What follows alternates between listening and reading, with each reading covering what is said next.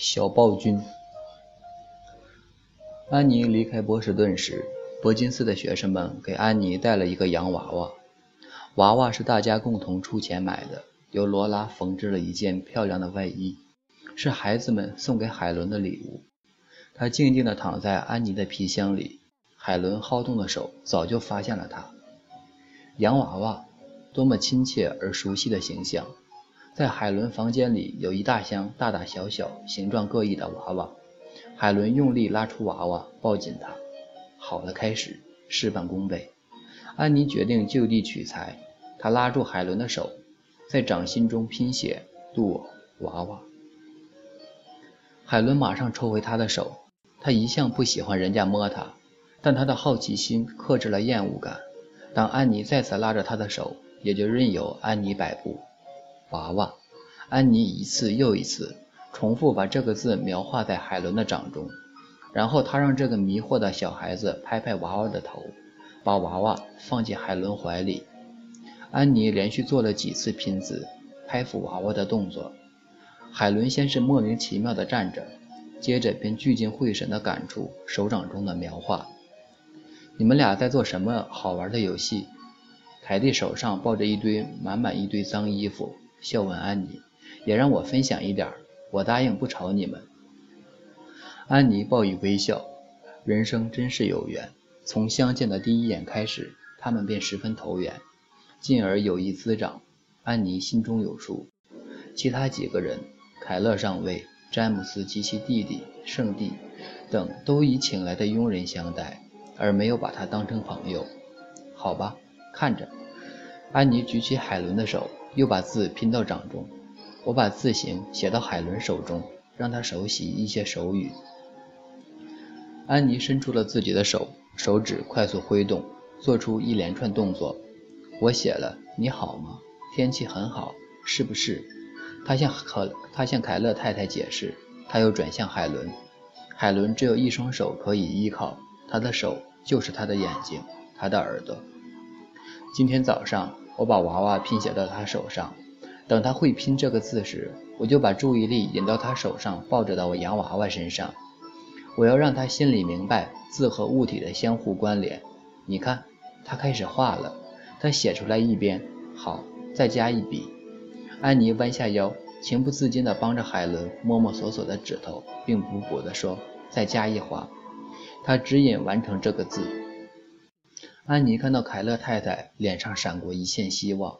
我们才开始呢，她还不懂得字所代表的意义。她赶紧解释，这只是一种模仿动作。海伦写出“娃娃”这个字，一定没有想到这个字代表了娃娃的实体。字和物体中来来回回，直到他自己能够了解。海伦，你会了解的，是不是？安妮停了下来，她考虑下一句该说些什么。他慢慢接着说：“学习一些字以后，要会利用它，它是非常困难的一件事。不过我相信天下没有不可能的事。”安妮回头向海伦说：“好吧，让我们多玩一会儿这个游戏。”他伸手拿开娃娃，要海伦在他手中拼写娃娃后，再把娃娃还给海伦。他要加强字和物的相关印象。海伦并不了解这些。他只知道这个陌生人从他手里拿走了娃娃，他因生气而涨红了脸，喉咙里发出咆哮声，紧握拳头，转瞬间狂怒，凶悍地扑向安妮。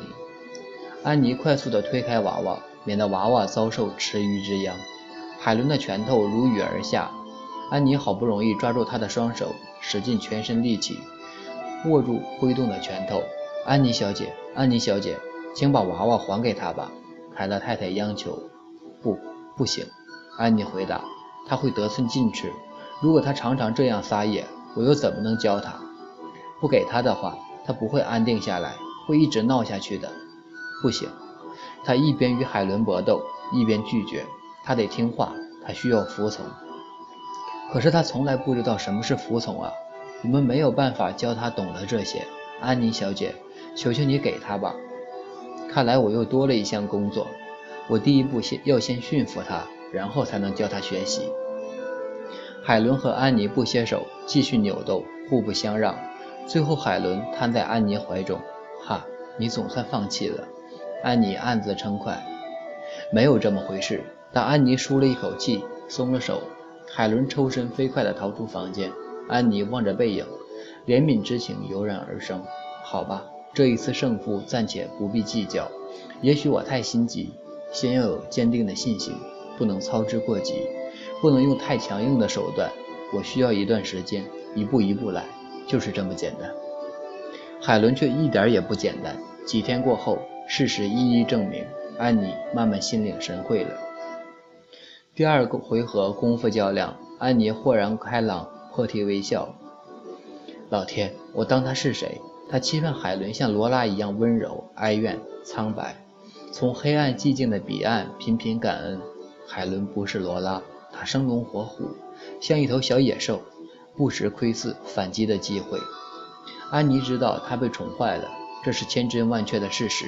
家里每个人都同情她，呵护她，让着她。五年来，盲目的怜悯、宠爱，增长了海伦无往不胜的韧性。他生起气来，俨然像个小暴君，大家都得乖乖听从他。海伦一直对安妮耍脾气的另一个真正原因是，有出于惧怕。海伦对这个陌生人产生了畏惧，她感觉得出来。安妮慢慢蚕食了她五年来的生活习性，也许是微不足道的芝麻小事，但这是她唯一的生活方式。没有人打开她的心扉，引导她走向黑暗世黑暗世界外的灿烂多姿多彩。海伦小小的生命独自在黑暗中探索，在空寂中奋斗。她年幼无知，不懂得如何排遣无法与外界沟通的绝望感，只有用挥拳、踢脚、尖叫。躲避来发泄他焦急不安的情绪。一天，凯勒太太交给海伦一叠干净毛巾，示意拿去，示意他拿给陌生人。海伦顺从地拿上了楼。半途，他把毛巾丢在地上，自己爬上楼，蹑手蹑脚地跑到安妮的房间门口。他知道陌生人在房间。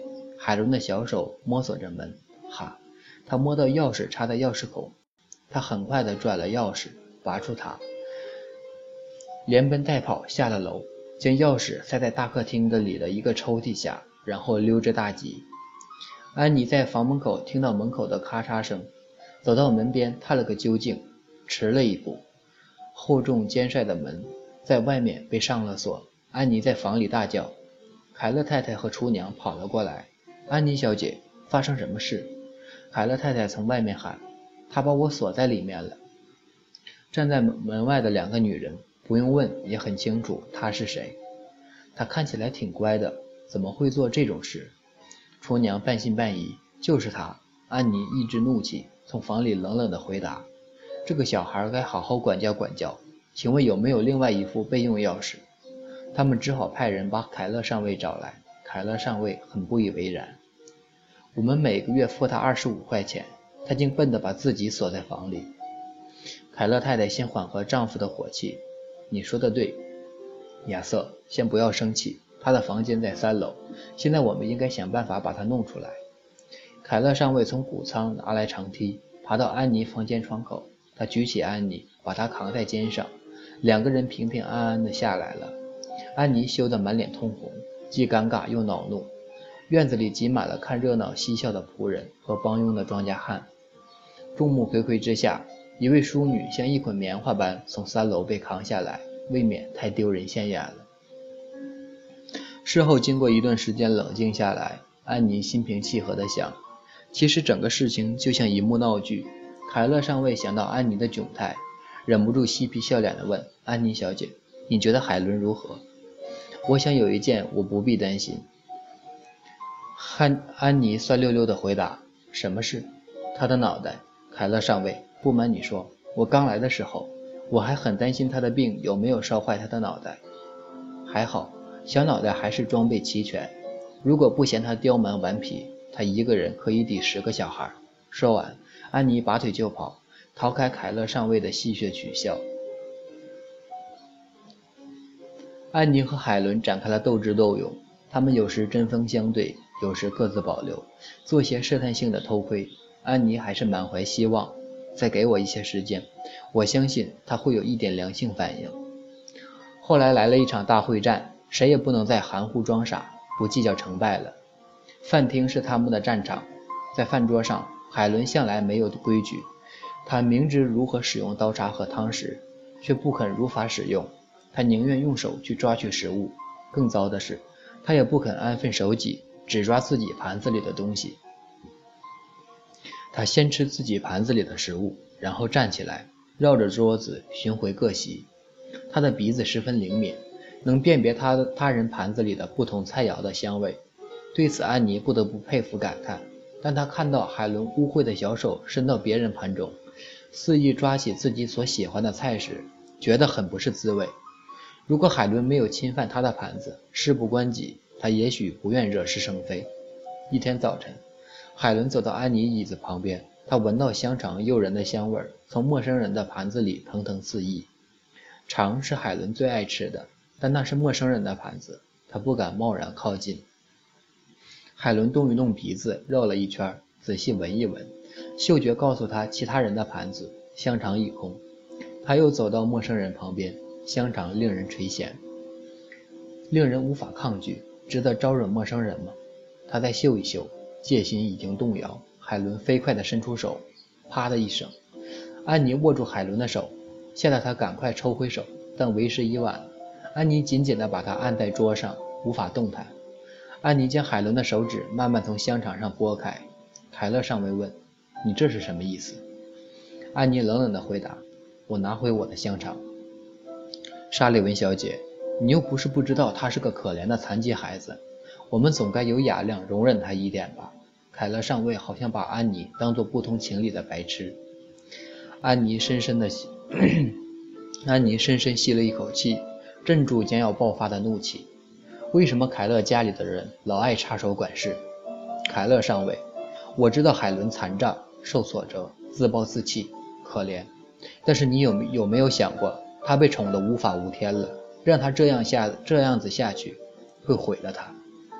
凯勒上尉愤愤地站起来，在我家里不准剥夺我孩子的食物。安妮非常生气，她不甘示弱地顶回他，我也不准在我管教下的小孩乱动盘子里的食物。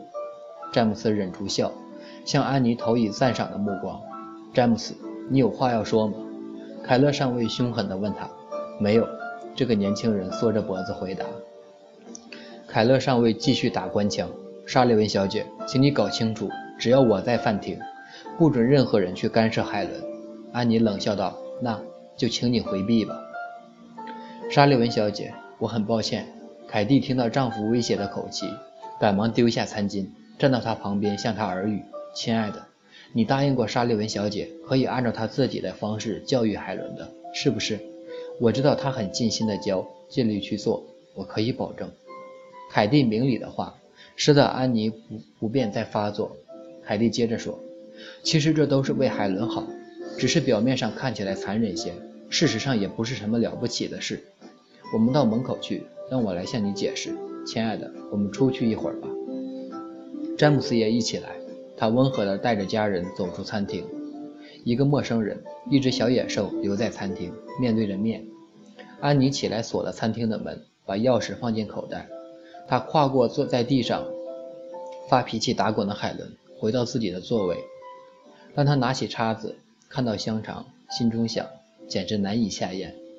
为了让海伦体会到，不管他发多大的脾气，都与别人无关，日子照样得过。安妮只好慢条斯理地嚼着自己已早已冰凉的早餐了。半个小时过得真慢，安妮只顾自己吃，海伦继续在地上打滚。海伦终于自觉无趣，终于想到其他人了。为什么大家都没有理睬他，也没有人像以前那样哄他？好奇心起，怒气稍歇，忘记了发脾气。海伦提起劲儿，走过去看看陌生人到底在干什么。哇，原来他在吃东西。海伦一手拍拍安妮的手臂，另一只手偷偷伸到盘子里。安妮把她的手推开，海伦饥饿难忍，又快速伸出手来。安妮又用力推开，海伦生起气来，伸手狠狠拧了安妮的胳膊。安妮马上用力一巴掌打回去，一点也不客气。闪电般的反击使海伦倒抽一口气，痛彻肺腑。他知道传遍感官的痛楚，他再拧，安妮以牙还牙。又毫不犹豫地还击海伦，火辣辣的一巴掌就从黑暗中飞了过来。海伦改变战略，绕桌子一圈，发现座位都是空的。他冲到门边，用力拉了拉拉门，门一动也不动。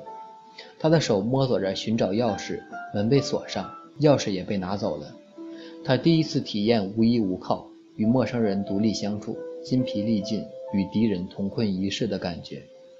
安妮看到瘫在地上的海伦，不忍心地说：“哎，海伦，不要怕，我不会伤害你。”只要安妮靠近一步，海伦就退缩一步。她的自卫本能使她尽量与陌生人保持距离。海尼痛苦地把头埋在两手中，叹了气。也许他不应该把门锁住，也许期望值太高。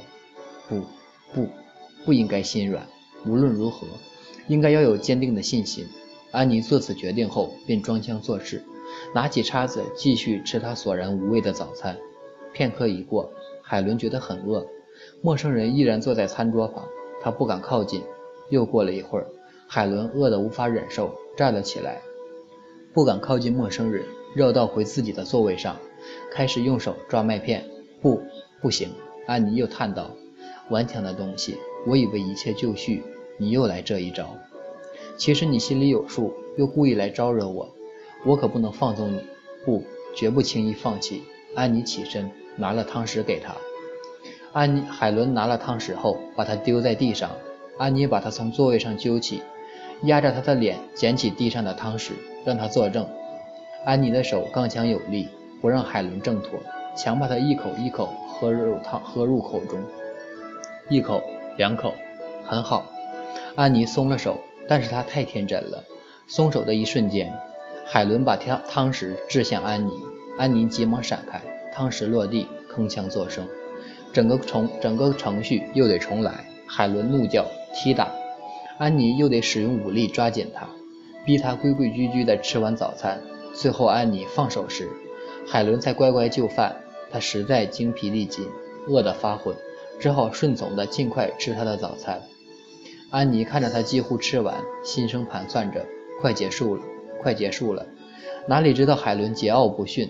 咬完盘中最后一口，用力拽下餐巾，把它丢在地上。老天，你可真刁蛮！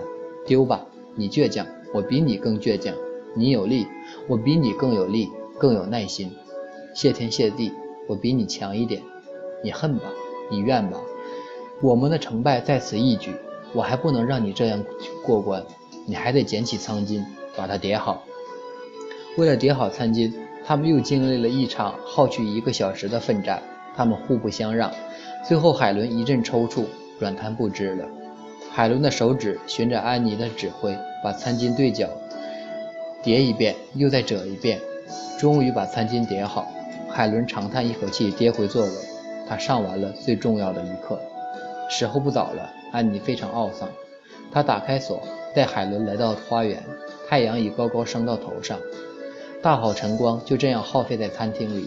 安妮听到厨房里传来准备午餐的忙碌声音，真是倒尽了胃口，哪里吃得下午饭？安妮无精打采地坐在板凳上，感叹不已。安妮留下了海伦，独自走在屋里。她拖着疲乏的脚步爬上楼梯，走进房中，深深舒了一口气，迫不及待地脱下裙子，一头倒在倒在床上，泪流满面。四周一片空寂，悄无声息。